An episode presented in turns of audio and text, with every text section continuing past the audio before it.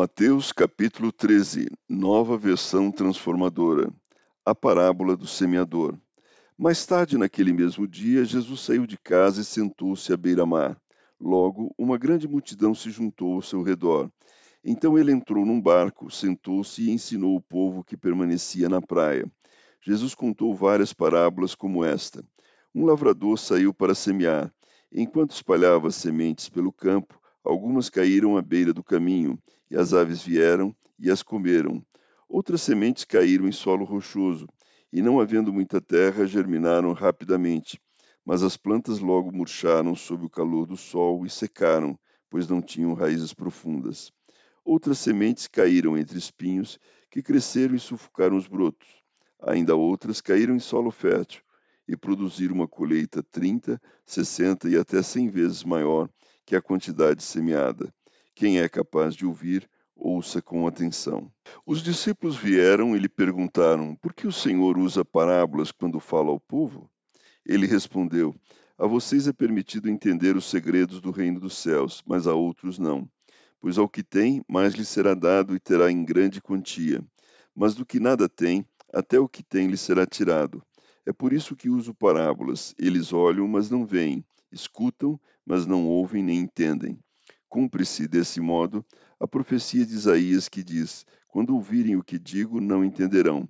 Quando virem o que faço, não compreenderão, pois o coração deste povo está endurecido. Ouvem com dificuldade e têm os olhos fechados, de modo que seus olhos não veem e seus ouvidos não ouvem, e seu coração não entende, e não se voltam para mim, nem permitem que eu os cure. Felizes, porém, são seus olhos, pois eles veem, e seus ouvidos, pois eles ouvem. Eu lhes digo a verdade: muitos profetas e justos desejaram ver o que vocês têm visto, e ouvir o que vocês têm ouvido, mas não puderam. Agora ouçam a explicação da parábola sobre o lavrador que saiu para semear. As sementes que caíram à beira do caminho representam os que ouvem a mensagem sobre o reino e não a entendem. Então o maligno vem e arranca a semente que lhe foi lançada em seu coração. As que caíram no solo rochoso representam aqueles que ouvem a mensagem e sem demora a recebem com alegria. Contudo, uma vez que não têm raízes profundas, não duram muito. Assim que enfrentam problemas ou são perseguidos por causa da mensagem, cedo desanimam. As que caíram entre os espinhos representam outros que ouvem a mensagem mas logo ela é sufocada pelas preocupações desta vida e pela sedução da riqueza, de modo que não produzem fruto. E as que caíram em solo fértil representam os que ouvem e entendem a mensagem e produzem uma colheita 30, 60 e até 100 vezes maior que a quantidade semeada. A parábola do trigo e do joio. Esta foi outra parábola que Jesus contou. O reino dos céus é como um agricultor que semeou boas sementes em seu campo. Enquanto os servos dormiam, seu inimigo veio, semeou o joio no meio do trigo e foi embora. Quando a plantação começou a crescer, o joio também cresceu. Os servos do agricultor vieram e disseram: O campo em que o Senhor semeou as boas sementes está cheio de joio. De onde ele veio? Um inimigo fez isso, respondeu o agricultor. Devemos arrancar o joio? Perguntaram os servos. Não, respondeu ele. Se tirarem o joio, podem acontecer de arrancarem também o trigo.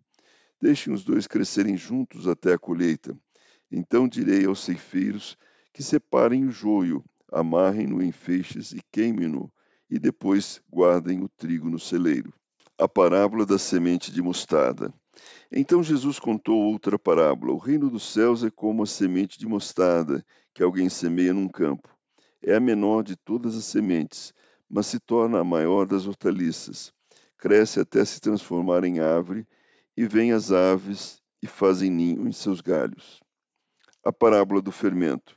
Jesus também contou a seguinte parábola: O reino dos céus é como o fermento usado por uma mulher para fazer pão. Embora ela coloque apenas uma pequena quantidade de fermento em três medidas de farinha, toda a massa fica fermentada. As parábolas cumprem uma profecia. Jesus sempre usava histórias e comparações como essas quando falava às multidões. Na verdade, nunca lhes falava sem usar parábolas. Cumpriu-se desse modo que foi dito por meio do profeta. Eu lhes falarei por meio de parábolas, explicarei coisas escondidas desde a criação do mundo. Explicação da parábola do trigo e do joio.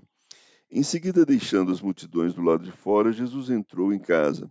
Seus discípulos lhe pediram: Por favor, explique-nos a história do joio no campo.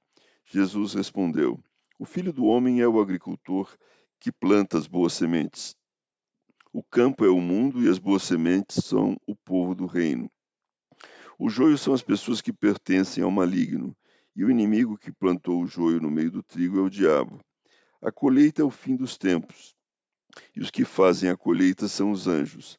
Da mesma forma que o joio é separado e queimado no fogo, assim será no fim dos tempos.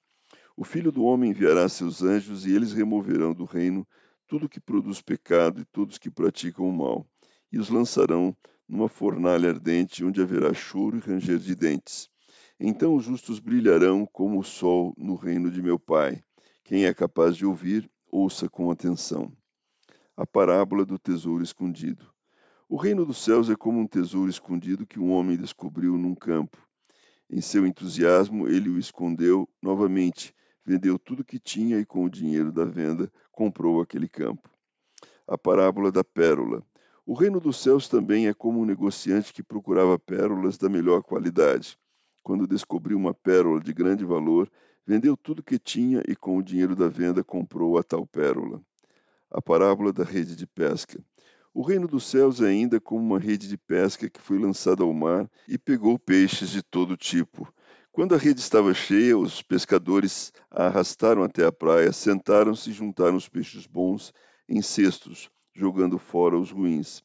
Assim será no fim dos tempos: os anjos virão, separarão os perversos dos justos e os lançarão na fornalha dente, onde haverá choro e ranger de dentes. Vocês entendem todas essas coisas?